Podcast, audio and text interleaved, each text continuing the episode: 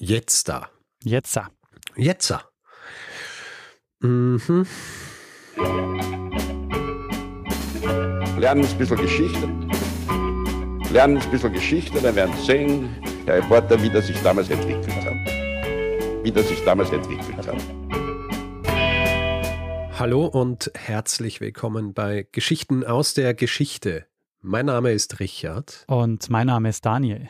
Und wir sind zwei Historiker, die sich hier gegenseitig Woche für Woche eine Geschichte erzählen. Und äh, zwar immer so, dass der eine nie weiß, was der andere ihm erzählen wird. Ja, richtig. Und ja, Daniel, wir sind angekommen bei Folge 342. 342, das ist 42 ist ja schon die Zahl schlechthin, wie wir wissen, ja, die, die ultimative Zahl. Und jetzt aber noch 300 dazu. Ja. Was bedeutet das für uns? Was macht es mit dir, Richard? Äh, Wie, wie fühlst du dich? Ja, was? Ich, ich, äh, ich fühle mich, wie soll ich sagen, sehr invested Ja. ja. in, in dieses ganze Projekt. Mittlerweile habe ich das Gefühl, dass es schon zu einem, äh, zu einem gewissen Teil ein Teil meines Lebens ist. ja. Das wäre komisch, wenn es nicht so wäre, du. Würde mich Es sind wundern. jetzt äh, fast sieben Jahre. Also äh, noch drei Jahre und dann, dann haben wir ein Jahrzehnt. Ein Jahrzehnt. Das, Wahnsinn. äh, das Geschichten aus der Geschichte Jahrzehnt. Ja. Es äh, hört sich gut an. Bald können wir auch un unseren, unseren Podcast historisch aufarbeiten. Oh ja, die Meta-Geschichte über die Geschichten aus der Geschichte. Das sind dann Geschichten aus der Geschichte aus der Geschichte. Sehr gut, Daniel. Eine, eine schöne Idee. ähm, ja, äh, Daniel, 341 letzte Woche. Ja, erinnerst du dich noch, über was wir da gesprochen haben? Du hast die Geschichte einer Frau erzählt, die von Dämonen besessen war, oder zumindest hat sie das behauptet und damit durch die Lande gezogen ist. Genau. Im Frankreich des 16. Jahrhunderts, in der, während des Golden Age äh, des Exorzismus, wie es Laycock in seinem Buch ähm, erwähnt. Äh, vielleicht, hier noch Feedback, weil ich erwähnt habe, dieses Buch Mhm. von, äh, von Laycock ähm, und das heißt The Penguin Book of Exorcisms. Und jemand ähm, hat wahrscheinlich mit etwas Augenzwinkern erwähnt, was die, oder gefragt, was die Pinguine denn damit zu tun haben. Ja. Und äh, tatsächlich geht es um einen Verlag. Also es ist ähm, der Verlag, Penguin Verlag, wo das erschienen ist. Ähm, ja, eine sehr schöne Geschichte, wo man gesehen hat, dass es zwar um ein religiöses Thema geht, aber im Grunde genommen wird sie zum Spielball der Politik. So ist es. Ich meine, ist ja auch nichts Neues. Ja. Also Religion instrumentalisiert etc. Ähm, ja, äh, Daniel, so viel zu letzter Woche. Hm. Ähm, du weißt, wenn ich so anfange, Ja. dass es ernst wird. Es wird ernst, denn ich habe eine gewisse Erwartungshaltung. Ja. Und zwar erwarte ich mir jetzt von dir eine Geschichte, dass du mir und unserem Publikum in den nächsten 40 bis 50 Minuten etwas erzählst, das uns hoffentlich vom, vom Hocker haut. Sehr gut.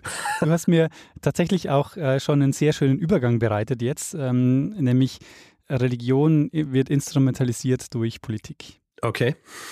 Richard, am 4. November 1520 wird Okay. Christian II. in Stockholm zum schwedischen König gekrönt. Mhm. Es folgt ein dreitägiges rauschendes Fest, an dem zahlreiche Adlige, Kirchenfürsten und Vertreter der Bürgerschaft teilnehmen. Mhm. Für viele der anwesenden Gäste endet diese Feier aber tödlich. Okay. Denn am 7. November, während die Feier noch im vollen Gange ist, werden die Türen verschlossen und sie sitzen in der Falle. Und es beginnt ein Prozess, ein, wie sich herausstellen wird, sehr kurzer Prozess, äh, den sie nicht gewinnen werden. Und Richard, wir sprechen heute über das Stockholmer Blutbad und warum es ein Wendepunkt in der Geschichte Schwedens ist. Okay.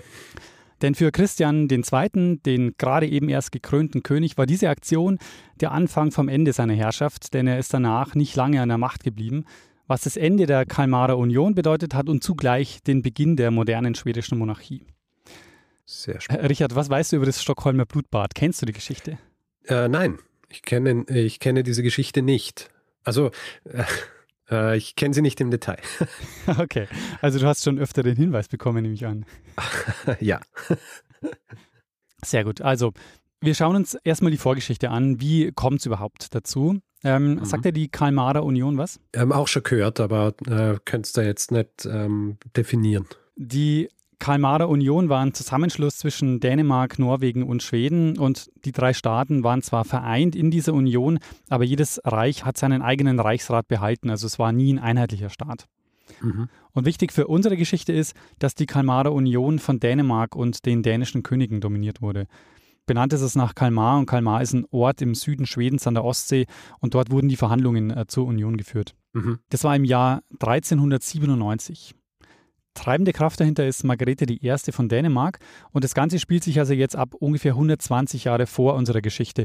Die spielt 1520. Mhm. Interessant ist übrigens, dass es eigentlich äh, bei einem Vertragsentwurf geblieben ist. Also der Vertrag der Kalmarer Union, auf den die sich in Kalmar einig, geeinigt haben, der ist nie ratifiziert worden, aber war natürlich trotzdem faktisch in Kraft. Mhm.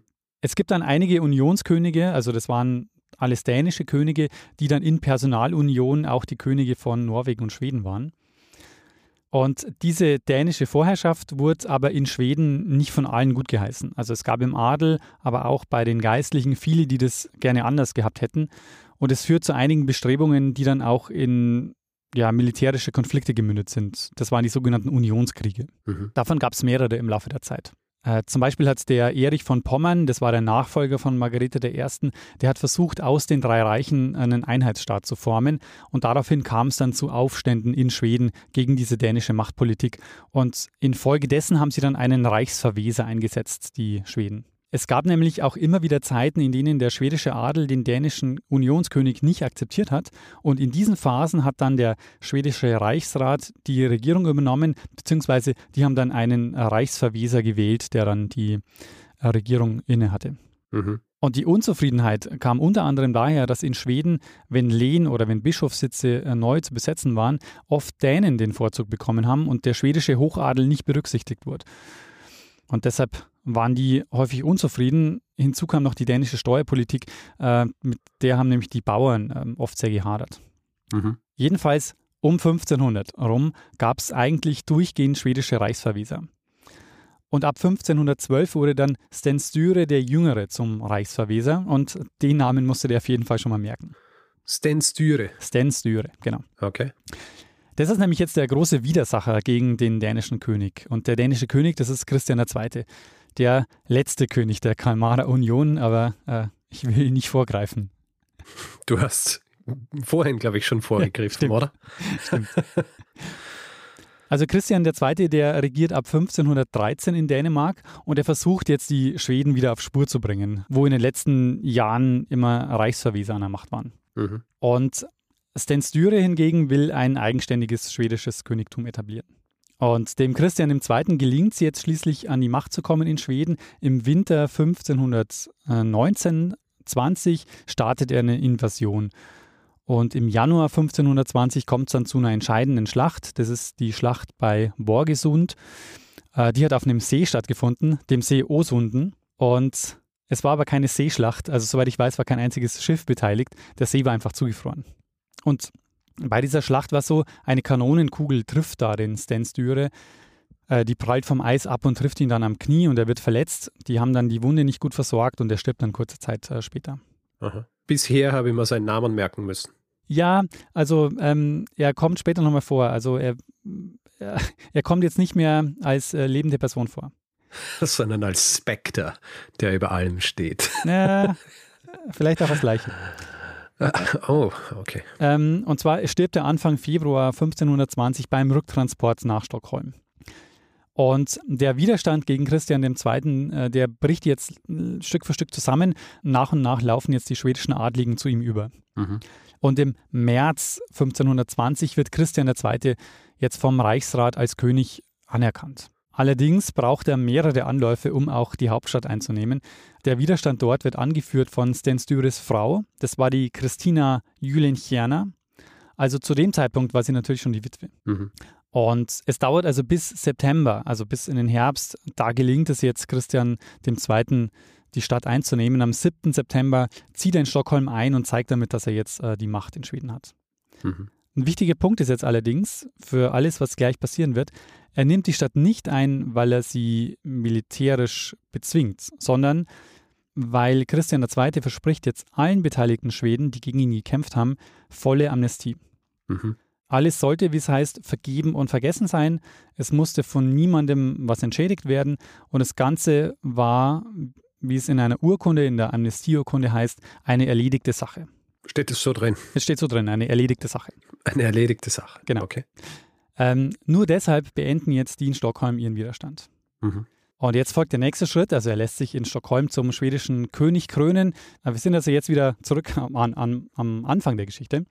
Mhm. Die Krönung findet am 4. November 1520 statt und es folgt ein rauschendes dreitägiges Fest. Die Zeichen standen auf Versöhnung. Christian II. hatte ja allen Amnestie versprochen und viele adlige Bürger und Geistliche, die ihn als König zunächst verhindern wollten, waren deshalb auch mit dabei. Mhm. Und die fühlten sich sicher, was sich als tödlicher Irrtum herausstellen sollte. Einer war übrigens nicht dabei bei den Feierlichkeiten, und zwar Gustav Eriksson. Den Namen musst du dir auch schon mal merken, wir werden später auf ihn zurückkommen. Okay. Am dritten Tag des Festes, am 7. November, werden die Türen verschlossen, während drinnen noch gefeiert wird.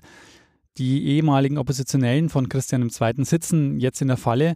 Sie werden nämlich jetzt angeklagt und es beginnt ein Prozess, den sie nicht gewinnen können, weil das Urteil im Grunde schon feststand. Und du fragst dich vielleicht, wie kann es sein, der König hat ja allen Amnestie versprochen, hält er sich jetzt nicht an sein Wort? Äh, äh, es scheint so. Also alle Zeichen deuten darauf hin. Die Antwort ist, er hält sich tatsächlich an sein Wort. Ähm, es ist nämlich kein weltliches Gericht, das gleich tagen wird, oh. sondern ein kirchliches. Mhm. Mhm. Die Anklage erhebt nämlich nicht Christian II., sondern ein gewisser Gustav Trolle seines Zeichens Erzbischof im schwedischen Uppsala. Und man muss sagen, er ist der wiedereingesetzte Erzbischof, denn Gustav Trolle war der große innerschwedische Widersacher von Sten Sture, dem Jüngeren. Mhm. Und Sten Sture hat dafür gesorgt, dass Gustav Trolle drei Jahre zuvor, 1517, abgesetzt wurde als Erzbischof. Mhm. Und den Konflikt müssen wir uns auch noch kurz anschauen. Es ist so, dass Stenstyre, der Jüngere, an die Macht kommt 1512. Er wird Reichsverweser und zwar wird er dadurch Reichsverweser, dass er den amtierenden Reichsverweser, den dänenfreundlichen Erik Trolle, verdrängt. Ähm, Trolle? Ist, das, ist der verwandt mit dem Erzbischof? Ah, sehr gut. Äh, die heißen nicht zufällig Trolle, denn Erik, der Reichsverweser, ist der Vater des Erzbischofs Gustav.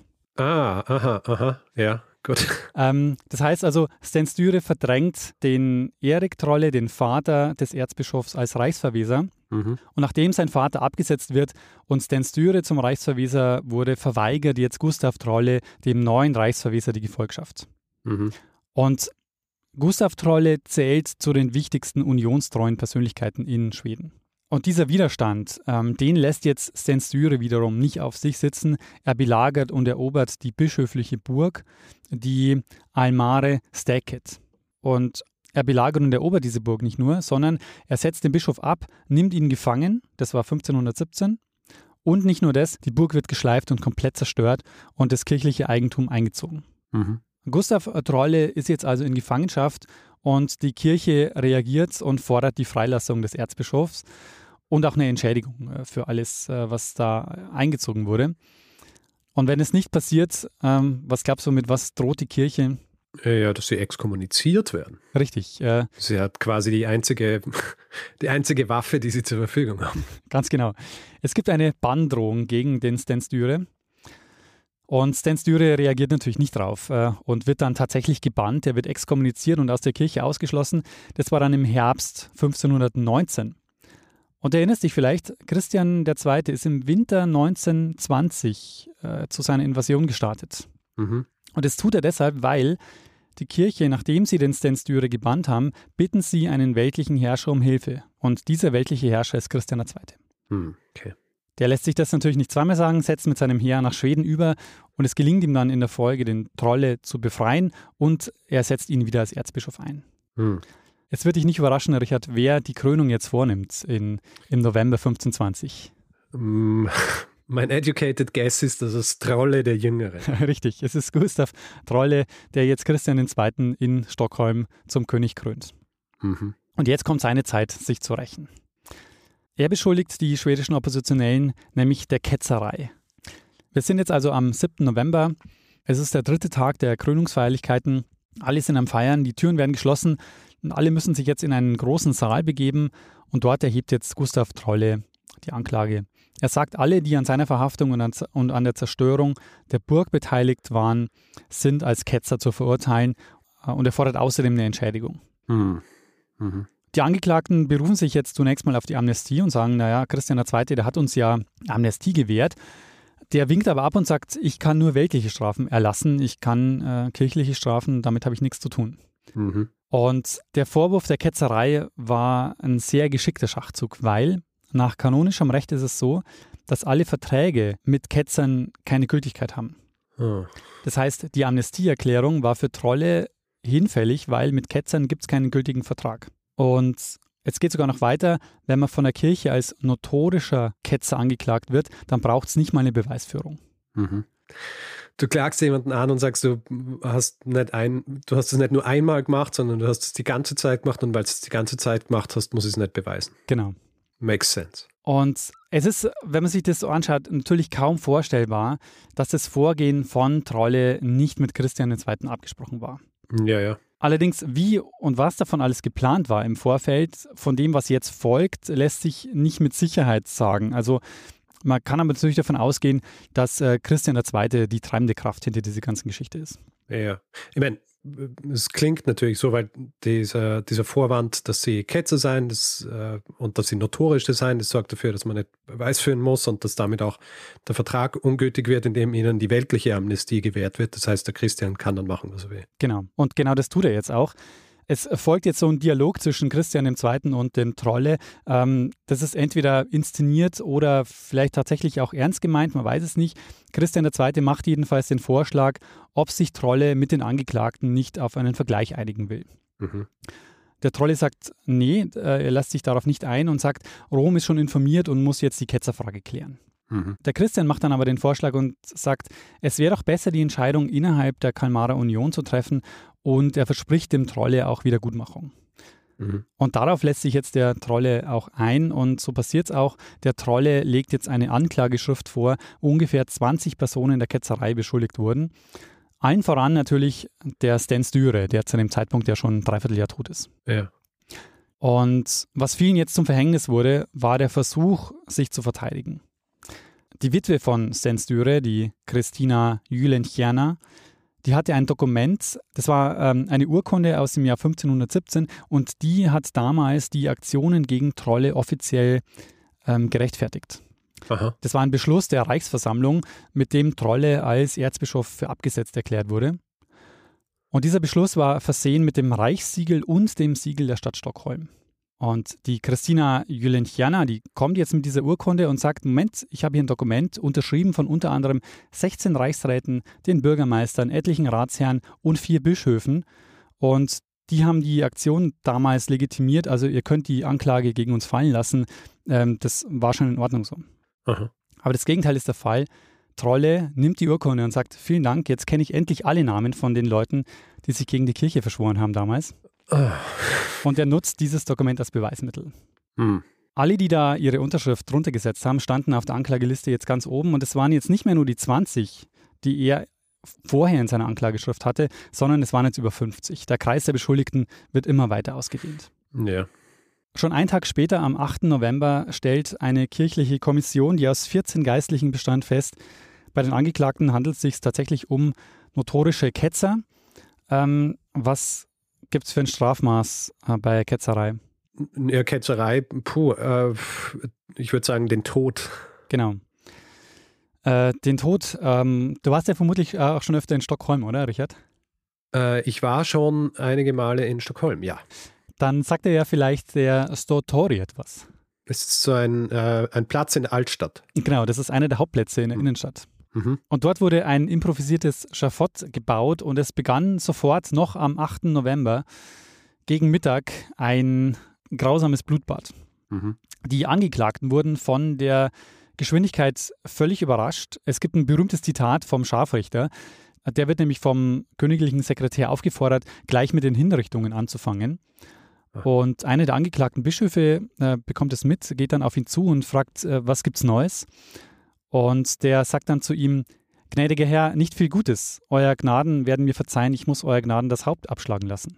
Ja. Mhm. Und äh, das ist tatsächlich auch passiert. Also es wird berichtet, dass die ganzen adligen Stadträte und Kirchenfürsten mit dem Schwert hingerichtet wurden. Und weil es so viele waren, haben sie die Köpfe dann einfach in Fässern gelagert. Die ganzen bürgerlichen Angeklagten wurden dann auf Galgen erhängt, also es wurden auch zwei Galgen aufgestellt. Und äh, das bei strömendem Regen, sodass, wie es in den Quellen heißt, sich der Boden der Innenstadt äh, rot verfärbt hat. Aha. Und auch in den nächsten Tagen ging das Morden dann weiter. Was man nicht vergessen darf, ist, dass die Hinrichtungen von der weltlichen Macht durchgeführt wurden. Also die Kirche und Trolle haben Christian II. letztlich die juristische Legitimation dafür gegeben, äh, nachdem der ja eigentlich die Amnestie ausgesprochen hat. Und ja, aber die Amnestie ist ja jetzt ähm, hinfällig. Genau, die ist hinfällig äh, durch den Ketzereivorwurf. Ähm, und es deutet eben deshalb viel darauf hin, dass Christian II. letztlich die treibende Kraft hinter dieser ganzen Geschichte ist, weil er eben Ja, ja. möglichst viele Anhänger der Styre-Partei äh, loswerden wollte. Dafür spricht auch, dass einige der Getöteten gar nicht in der Anklage auftauchten, unter anderem zwei Bischöfe, deren Sitz er dann später eben mit äh, seinen Getreuen äh, besetzt hat. Mhm. Und es ist nicht ganz klar, wie viele Personen insgesamt hingerichtet wurden im Zuge dieses Stockholmer Blutbads. Man geht davon aus, dass es weit über 80 waren, die an, diesem, die an diesen Tagen ihr Leben verloren haben. Also der Scharfrichter berichtet von 82 Hingerichteten allein am ersten Tag. Das sind aber wohl nicht die mitgezählt, die an den beiden Galgen ihr Leben verloren haben. Also es waren wohl mindestens 80 Personen, die da äh, getötet wurden. Aha. Und du erinnerst dich vielleicht, Richard, die Anklage lautete ja jetzt auf Ketzerei. Wenn man wegen Ketzerei hingerichtet wird, was passiert dann mit Ketzerinnen und Ketzern nach dem Tod? Ja, dass sie halt nicht äh, in einem richtigen Friedhof begraben werden. Ganz genau. Äh, die dürfen nicht auf dem sonst üblichen Weg bestattet werden, weil Friedhöfe ja geweihte Orte sind.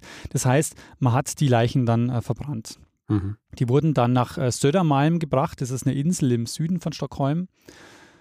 Dort wurden sie verbrannt und die Person, im Grunde die hauptangeklagte Person, war ja Sten Styre, der Jüngere. Mhm. Und äh, dessen Leiche wurde dann sogar ausgegraben und ebenfalls mit verbrannt. Mhm. Ähm, diese Massenhinrichtung vom November 1520 ist für Schweden einzigartig. Also so einen Gewaltausbruch hat es vorher nicht gegeben, wo so viele hochrangige Persönlichkeiten äh, betroffen waren. Also ganz viele geistliche, weltliche Männer und Frauen. Mhm. Aber man würde jetzt vielleicht meinen, dass Christian II. ja seine Macht dadurch weiter ausbauen konnte. Schließlich ist er jetzt der erste Unionskönig seit Jahrzehnten, der über alle drei Reiche herrscht. Und in Schweden ist jetzt die Opposition durch die Ermordungen ja enorm geschwächt. Mhm. Aber es bleibt trotzdem nur ein kurzer Triumph für Christian II., weil die Ereignisse in Stockholm sind der Anfang vom Ende seiner Herrschaft. Es beginnt nämlich zu rumoren in Schweden und zwar recht bald nach dem Stockholmer Blutbad. Angeführt wird der Aufstand von einem gewissen Gustav Eriksson, Ah, den du dir hoffentlich Mhm. gemerkt hast. habe ich mir gemerkt, ja. Der ist nicht Er war nämlich nicht dabei. Genau, der war nämlich nicht dabei in Stockholm und er hatte guten Grund dazu, nicht mitzufahren. Sein Vater ist übrigens dabei gewesen in Stockholm und der wurde hingerichtet. Aha. Warum hatte er jetzt guten Grund, nicht mit nach Stockholm zu kommen? Ihn verband mit Christian II. eine besondere Geschichte, nämlich Gustav Eriksson hat an der Seite von Sten Sture gegen Christian gekämpft. Hm. Und es gab 1518 eine Schlacht, wo es im Anschluss daran zu Verhandlungen gekommen ist. Und an diesen Verhandlungen hat Eriksson teilgenommen. Mhm. Und Christian hat die Verhandler festnehmen lassen und er wurde als Geisel festgehalten. Okay. Und er lässt sich dann auch nicht zu einem Seitenwechsel überreden, bleibt Styre treu und es gelingt ihm dann eine abenteuerliche Flucht ähm, aus ähm, dieser Geiselhaft. Erst nach Lübeck und dann nach Schweden. Allerdings kommt äh, Eriksson erst im Mai 1520 an und da war Sten Styre ja schon tot. Der stirbt im Februar 1520. Mhm. Und, und Christian ist da auch schon nicht mehr aufzuhalten. Also im März wird er ja schon als schwedischer König vom Reichsrat gewählt und ist dann auf dem Weg nach Stockholm, das er dann im September erreicht. Ja. Aber Eriksson sammelt jetzt Leute, die ihn unterstützen im Kampf gegen Christian und nach dem Stockholmer Blutbad nimmt es dann auch richtig Fahrt auf und es kommt zu einigen Aufständen. Mhm. Du kennst vielleicht den Vasalauf. Ähm, äh, ja. Der Vasalauf ist heute die größte Skilanglaufveranstaltung der Welt. Ja. Ich habe mir, ich hab mir gedacht, meinst du eh den? Oder ist es, gibt es da auch irgendwas, was in der Geschichte passiert ist und deswegen hat es den Namen bekommen? Ähm, das geht tatsächlich auf äh, unsere Geschichte hier zurück. Der Okay. Wasserlauf, der findet seit 1922 statt. Und seinen Ursprung äh, hat, hat es darin, dass Eriksson zu dem Zeitpunkt in Dalarna war, dort vom Stockholmer Blutbad erfahren hat, aber die Bauern dort sich ihm noch nicht so recht anschließen wollten. Mhm. Und er macht sich deshalb auf Skiern auf den Weg, um vor Christian zu fliehen. Und kurz darauf erreichen dann äh, die Bauern weitere Geschichten über Christian II. Und deshalb bereuen die jetzt äh, recht bald, dass sie den Eriksson wieder weggeschickt haben und schicken zwei Skiläufer los, um ihn einzuholen. Mhm. Und das schaffen sie dann auch und überreden ihn zurückzukehren. Und diese Skiläufer, die starten in Mora und holen ihn ins, in Sälen ein. Das sind ungefähr 90 Kilometer. Und um daran zu erinnern, findet eben dann der Wasserlauf statt zwischen diesen beiden Orten Mora und Sälen. Ha. Ähm, Ausgangspunkt jetzt für den Aufstand in Dalarna sind die dortigen Bauern und die Bergleute. Äh, Das war, diese Gegend war schon länger die antidänische Hochburg in Schweden. Mhm. Also es ist kein Zufall, dass Eriksson dorthin geht, äh, um Mitstreiter zu finden. Und aus dem Aufstand wird jetzt schnell ein Bürgerkrieg. Immer mehr schließen sich ihm an und auch viele Adlige laufen zu ihm über. Äh, Das ist bekannt als der schwedische Befreiungskrieg. Mhm. Und 1521, also nur ein Jahr nach dem Stockholmer Blutbad, wird er dann schon zum Reichsverweser gewählt. Und es dauert dann aber bis 1523, ähm, da zieht er dann in Stockholm ein und lässt sich zum König von Schweden wählen als Gustav I. Und du kennst ihn wahrscheinlich besser als Gustav Vasa. Ja, den kenne ich. Genau. Eriksson ist also Gustav Vasa. Die Krönung findet dann zwar erst 1528 statt, aber ähm, genau, er ist also jetzt ähm, König von, von Schweden und Schweden scheidet damit endgültig aus der Kalmarer Union aus, die dann im Grunde auch nicht weiter existiert. Also die, diese Kalmarer Union endet jetzt auf 1523 äh, mit dem Sturz des letzten Unionskönigs äh, Christian II. Mhm. Und es beginnt jetzt die Geschichte der modernen, eigenständigen schwedischen Monarchie, weil Gustav Vasa zentralisiert das Reich, begründet Schwedens Unabhängigkeit und legt letztlich eben den Grundstein für den späteren Nationalstaat. Aha. Der heutige Nationalfeiertag in Schweden, weißt du zufällig welcher Tag? Nein. Äh, Der 6. Juni und das ist der Tag seiner Königswahl. Okay. Äh, Und äh, Trolle ist übrigens auch einer der Gründe, warum Schweden sich dann vom Papst abwendet und sich der Reformation anschließt Mhm. was dann später im Dreißigjährigen Krieg wichtig werden wird. Äh, Der neue König hat Trolle natürlich nicht als Erzbischof anerkannt. Er war ja immerhin mitverantwortlich, mitverantwortlich für die Hinrichtung seines Vaters. Ja. Ähm, der Papst in Rom hingegen hat natürlich weiter zu Trolle gehalten und es passierte noch einiges mehr, aber Gustav Vasa wendet sich dann eben ab von der katholischen Kirche und führt Schweden dann in die Reformation. Mhm. Was passiert mit Trolle?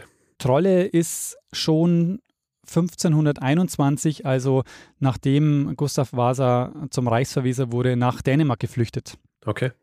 um sich dann dem Christian II. anzuschließen. Allerdings hatte Christian II. auch nicht mehr Glück. Äh, Der verliert nämlich 1523 nicht nur den schwedischen Königstitel, sondern muss im selben Jahr auch Dänemark verlassen, weil der Adel in Dänemark ebenfalls den Aufstand äh, probt und ihn zur Flucht zwingt. Mhm. Er versucht dann später nochmal an die Macht zu kommen, aber das gelingt ihm dann nicht. Stattdessen gerät er in Gefangenschaft, aber recht komfortabel lebt er dann auf Schloss ähm, Kellunbor, wo er dann 1559 äh, gestorben ist. Also eh noch lang lebt. Ja, er hat, war relativ lang dann in Gefangenschaft, hat dort auf diesem Schloss da gelebt. Mhm. In der, in der schwedischen Geschichtsschreibung bekommt er dann den Namen Tyrann. Ähm, und wir kennen ja die, äh, die Macht der Bilder. Ähm, Gustav Vasa kannte die auch und der hat deshalb äh, 1524 sehr berühmte Kupferstiche, sind das glaube ich, anfertigen lassen, die das Stockholmer Blutbad zeigen und das in Europa damit auch bekannt gemacht haben. Mhm. Äh, die dänisch-norwegische Personalunion, die hat dann übrigens noch bis ins Jahr 1814 Bestand gehabt. Ja, Richard, das war meine Geschichte über das Stockholmer Blutbad und wie es dazu kam, dass die Kalmarer Union beendet wurde und sich in Schweden eine eigenständige Monarchie etablieren konnte. Sehr, sehr spannend. Ich, also ich war ja tatsächlich schon einige Male auf diesem, äh, auf diesem Platz, Mhm. wo diese Hinrichtungen stattgefunden haben. Und das ist natürlich schon äh, faszinierend. Äh, warst du schon mal in Stockholm? Nee, noch nicht. Weil das ist so die Altstadt und also die äh, Gamla Stan. Ja. Und das ist alles sehr, sehr äh, pittoresk dort. Mhm. Ja, also du hast hier diesen gepflasterten Platz und, und diese hübschen Häuser rundherum. Und ähm, ja, es würde einem nicht in den Sinn kommen, was hier hunderte Jahre vorher passiert ist. Und das führt mich auch gleich so zu einer Frage, die du wahrscheinlich so nicht beantworten kannst, weil es wahrscheinlich auch überhaupt keine äh, Aufzeichnungen äh, drüber gibt. Aber ich stelle mir so vor, wie das sein muss, wenn du dort wohnst, ja, und dann wird dieses Ding aufgebaut und dann schaust du einfach zwei Tage lang zu, wie von, äh, wie, wie hier hingerichtet wird. Wie erklärst du das der Bevölkerung dort auch? Weil ich meine, diese Geschichten mit, ja, die waren Ketzer und so weiter, das sind ja alles Dinge, die, die so in gewissen Sphären diskutiert bzw. abgehandelt werden und so weiter. Und äh, die normale Bevölkerung, die dann dort lebt, die, die kriegt es ja eigentlich auch gar nicht mit, oder? Ja, gute Frage. Also normalerweise sind ja diese öffentlichen Hinrichtungen ja auch so eine Art äh, Volksfest gewesen. Aha. Allerdings in diesem Ausmaß kann ich mir das kaum vorstellen. Ähm, dass naja, vor allem, weil es ja da um lauter Schweden gegangen ist. Ja. ja ähm, und ich meine, die Macht der Kirche hin und her, ähm, wenn quasi über so, ähm, über so viele Ecken die Schuld von Leuten bewiesen wird ähm, und eigentlich ganz offensichtlich ist, dass es hier um Machtpolitik geht und nicht um tatsächlich religiöse Dinge, dann ist wahrscheinlich selbst für die religiösesten äh, Leute dann schon recht offensichtlich, gut, hier, hier wird die Religion hergenommen, um dafür zu sorgen, dass dieser König an der Macht bleibt oder dass sich dieser König rächen kann und den, äh, den, den internen Widerstand im Land brechen kann. Das ist vermutlich auch der Grund, warum sich dann Christian II. auch nicht lange halten konnte, weil ich denke mhm. mal, dass es vielen Adligen dann oder auch Bürgern und Bürgerinnen nicht schwer gefallen ist, äh, die Seiten zu mhm. wechseln. Ja. Weil es ist ja interessant, wir, wir sprechen ja oft über äh, Themen, wo Religion einen bestimmten Einfluss gehabt hat und ich äh, werde auch nicht müde, zu betonen, dass das ja eine ganz eigene, wie soll ich sagen, Geisteswelt war damals für die Leute. Also, dass wir uns das nicht vorstellen können, inwie, inwieweit Religion tatsächlich wirklich überall drin war ja, und ja. alles durch, durchdrungen hat. Aber bei solchen Dingen denke ich mir dann halt auch, ja gut, irgendwann äh, denkst du auch so, okay, das kann nicht rechtens sein. Und da denke ich halt vor allem an die Bevölkerung, also an die normale Bevölkerung und nicht an die Adligen, die ja sowieso einen ganz anderen Einblick gehabt haben und wahrscheinlich sich viel bewusster waren der, der Instrumentalisierung der Religion in diesem Zusammenhang. Ja. Also über solche Dinge denke ich schon oft nach. Wobei ich jetzt auch so das Gefühl habe, ähm, also wenn man sich so die Argumente anschaut, wer es, wer und warum sich dann gegen den Christian äh, wendet, habe ich das Gefühl, ähm, wenn man sich so die Bauern und Bergleute anschaut, bei denen ist es dann eher die dänische Steuerpolitik, die diese zum Aufstand ja. bringt und weniger religiöse Fragen. Ja, ja. Es ist echt immer sehr interessant, sich, also zu versuchen, sich vorzustellen, was jetzt die Dinge waren, die die Leute tatsächlich äh, beeinflusst haben in so einem Zusammenhang. Und äh, natürlich, das wirtschaftliche, wirtschaftliche Probleme stehen wahrscheinlich immer an erster Stelle, ja, aber die, die, was einem so vermittelt wird über die Kirche, das ist natürlich auch immer über allem gelegen. Ja. ja.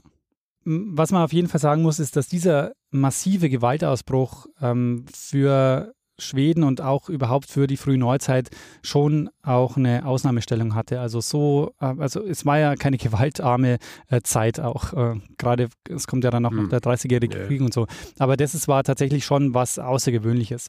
Naja, ähm, dann kommt ja im selben Jahrhundert die, die Bartholomäusnacht, über die, wir, die ihr angeschnitten habt letztes Mal. Ja.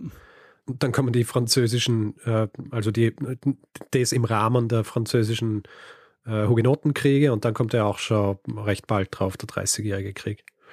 Also hier die, diese Jahrhunderte, also ist ja auch das, was sie bei der letzten Folge erwähnt hat bezüglich der, der Reformation und Gegenreformation. Ich meine, das sind wahrscheinlich die tumultigsten Jahrhunderte überhaupt seit langer Zeit gewesen, oder? Ja, das stimmt, ja. Und gleichzeitig, ähm, das, deshalb habe ich jetzt die Geschichte auch gemacht, ähm, fand ich es faszinierend, dass dieser dieser Gewaltausbruch, das ist so der Wendepunkt für die schwedische Geschichte, die eben, die sich von der Kalmarer Union dadurch unabhängig machen können und dann eben eine, ja, eine eigenständige Monarchie ausprägen, aus der dann eben ja auch dann der, der Nationalstaat wird. Ja. Was für mich auch immer interessant ist, also ich, ich kenne mich nicht wahnsinnig gut aus in, in uh, skandinavischer Geschichte, hm. ähm, aber was was man heutzutage auch nicht so im Kopf hat, ist, wie mächtig eigentlich Dänemark war. Oh ja. Mhm. Also, dass Dänemark eigentlich immer dominiert hat. Ja. Ähm, ein bisschen äh, ist mir das aufgefallen, als ich die Geschichte gemacht habe über die isländischen ähm, Seefrauen, also die, die aufs, aufs Meer gegangen sind zum Fischen, wo ja auch immer, da, also das, die ja immer unter der Herrschaft Dänemarks waren. Ja. Also lange Zeit, bis dann Island äh, eben sich äh, quasi befreien hat können aus dieser, aus dieser Herrschaft. Aber da ist mir auch wieder bewusst worden, dass er eigentlich, weil heutzutage, wenn man so an Skandinavien denkt, da ist natürlich Schweden riesig, ja, weil Schweden natürlich dann auch äh, sehr, sehr mächtig worden ist, aber lange Zeit äh, ist Dänemark einfach hier der absolute dominante Faktor gewesen. Ja, und war also ein richtiges Großreich, ähm, mhm. das ähm, über, über viele Jahrhunderte. Und das habe ich jetzt natürlich auch weggelassen, aber der große Gegner äh, Dänemarks zu dem Zeitpunkt war die Hanse. Ja. Ähm, zu der es auch schon eine Folge gibt. Sehr spannend. Falls du dich fragst, Richard, ob diese Geschichte ein Hinweis war. Ich frage es mich, ja. Ich habe ihn zweimal bekommen, und zwar von Alexander und von Moritz. Mhm. Also vielen Dank euch. Und äh, was Literatur angeht, es gibt einen schönen Überblick zur Geschichte Schwedens. Ähm, also fand ich zumindest sehr, sehr schön zu lesen, und zwar von dem Historiker Jörg Peter Findeisen, die schwedische Monarchie. Da kommen in zwei Bänden daher. Äh, und das finde ich äh, ganz gut gemacht, weil da gibt es immer so Überblickskapitel und dann Kapitel zu den einzelnen Personen. Aha. Also es gibt ein Kapitel zur Kalmarer Union und da gibt es aber auch eins über Sten Styre und auch eins zu Christian II. und so. Oh, das ist sehr praktisch für so eine Vorbereitung. Ganz genau. Weil ich kenne das, wenn, vor allem wenn es so Wälzer sind und dann geht man durch und dann, dann will man so ein paar biografische Details zu den äh, Dingen und dann muss man sich eigentlich durchs ganze Buch durchackern, äh, um irgendwie auch nur so, so Eckpunkte und so weiter zu finden. Äh, sowas sollten wir öfters machen. ja ist echt schön strukturiert und äh, dadurch, dass man dann diese Fakten auch öfter hört, also man hört dann die Fakten ähm, zu Christian II. ja auch im Kapitel zur Kamara Union und dann eben nochmal mhm. in seiner Biografie und dann äh, festigt sich das Ganze nochmal besser. Sehr gut. Ja, Daniel, ähm, möchtest du jetzt einmal nach Schweden fahren? Oh ja, absolut. Nachdem ähm, du diese Geschichte gemacht hast. Und nachdem ich jetzt ja auch schon relativ lang hier nah dran wohne in Hamburg, es ist ja nicht ja, so weit. Ist, ist echt nicht weit. Na, Sto Stockholm ist auf jeden Fall äh, ein Besuch wert und eben auch die Altstadt. Mhm. Die ist schon, äh, ist schon sehr hübsch, ja. Ich glaube, es gibt direkt an diesem Platz gibt's auch, ähm, gibt's auch ein Café. Da war ich auch schon drin. Da habe ich äh, zum ersten Mal die schwedische Phrase verwendet, Johann Redan betalat. Ich habe schon bezahlt. ah, sehr schön. Was ich mir natürlich nur beibringen habe lassen. Ich hätte mir nie getraut, das tatsächlich zu sagen. Und außerdem habe ich noch nicht mal gezahlt, als ich dort drin gesessen bin und es gelernt habe. Aber meine Schwester hat mir dieses, diese wichtige Phrase beigebracht. Sehr schön. Also wir haben einen Ort für das nächste HörerInnen-Treffen in Schweden. Es gibt schon so viele. Ja, müssen, wir, wir, werden die nächsten Jahre einfach damit verbringen, nur noch äh, HörerInnen-Treffen zu machen. Und zu reisen. Schön. Sehr gut. gut. Ein guter Plan, Richard. Gut, Daniel, in diesem Fall ähm, hast du dem Ganzen noch etwas hinzuzufügen oder sollen wir übergehen zum äh, nächsten Teil dieser Folge, nämlich dem Feedback-Hinweis-Blog? Gehen wir mal zum Feedback-Hinweis-Blog. Gut. Wer uns Feedback schreiben will, kann das per E-Mail machen. Feedback at geschichte.fm kann es direkt auf unserer Website machen. Geschichte.fm kann uns auf Twitter anschreiben, das ist unser Accountname Geschichte FM, dasselbe auch auf Facebook. Und wer uns auf Spotify hört, kann uns dort folgen, kann uns dort auch bewerten und bewerten kann man uns auch bei Apple Podcasts, kann dort sogar Reviews schreiben. Dasselbe geht für panoptikum.io oder grundsätzlich einfach überall, wo Podcasts bewertbar sind. Hast du jetzt eigentlich Instagram dazu gesagt? Und wir haben einen neuen Kanal, der jetzt äh, fleißigst befüllt wird, und zwar Instagram. Was ist unser Benutzername auf Instagram? Äh, Geschichte FM. Oh, kreativ. Ja. Geschichte FM. Zusammengeschrieben, ohne, ohne Bindestrich, ohne, ohne irgendwas. Einfach nur Geschichte FM. Ja, gut, also Instagram. Äh, ich, äh, ich glaube, es gibt einige Instagram-User und Userinnen, oder? Ich denke auch, ja. Wir haben ja mhm. bislang äh, vor allen Dingen Twitter bedient, Facebook du und ja, ich nehme mich jetzt mal dem Instagram-Thema an. Gut, also auch Instagram. Ähm, Wer diese Folge lieber ohne Werbung gehört hätte, hat die Möglichkeit, sich via Steady einen Feed zu kaufen für 4 Euro im Monat. Da bekommt ihr dann auch die Folge in euren Podcatcher geliefert. Jeden Mittwochvormittag, wie ihr es gewohnt seid, allerdings eben ohne Werbung. Ihr findet alle Hinweise dazu unter geschichte.fm/steady. Wir bedanken uns in dieser Woche bei Chantal, Katharina, Leo, Achim, Lars, Henning, Annika, Dirk, Sebastian, Martin, Florian, Steve, Nicola, Christopher, Oliver, Laura, Daniel, Janosch, Sarah, Carsten, Friedegard, Felix, Arne, Daniel, Sandra, Michael, Birgit und Felix. Vielen, vielen Dank für eure Unterstützung. Ja, vielen herzlichen Dank. Terricher, dann würde ich sagen, mach mal das. Mach mal doch. Sag du. Machen wir doch das, was wir immer machen. Dann. Da geben wir dem einen das letzte Wort, der es immer hat. Richtig. Bruno Kreisky.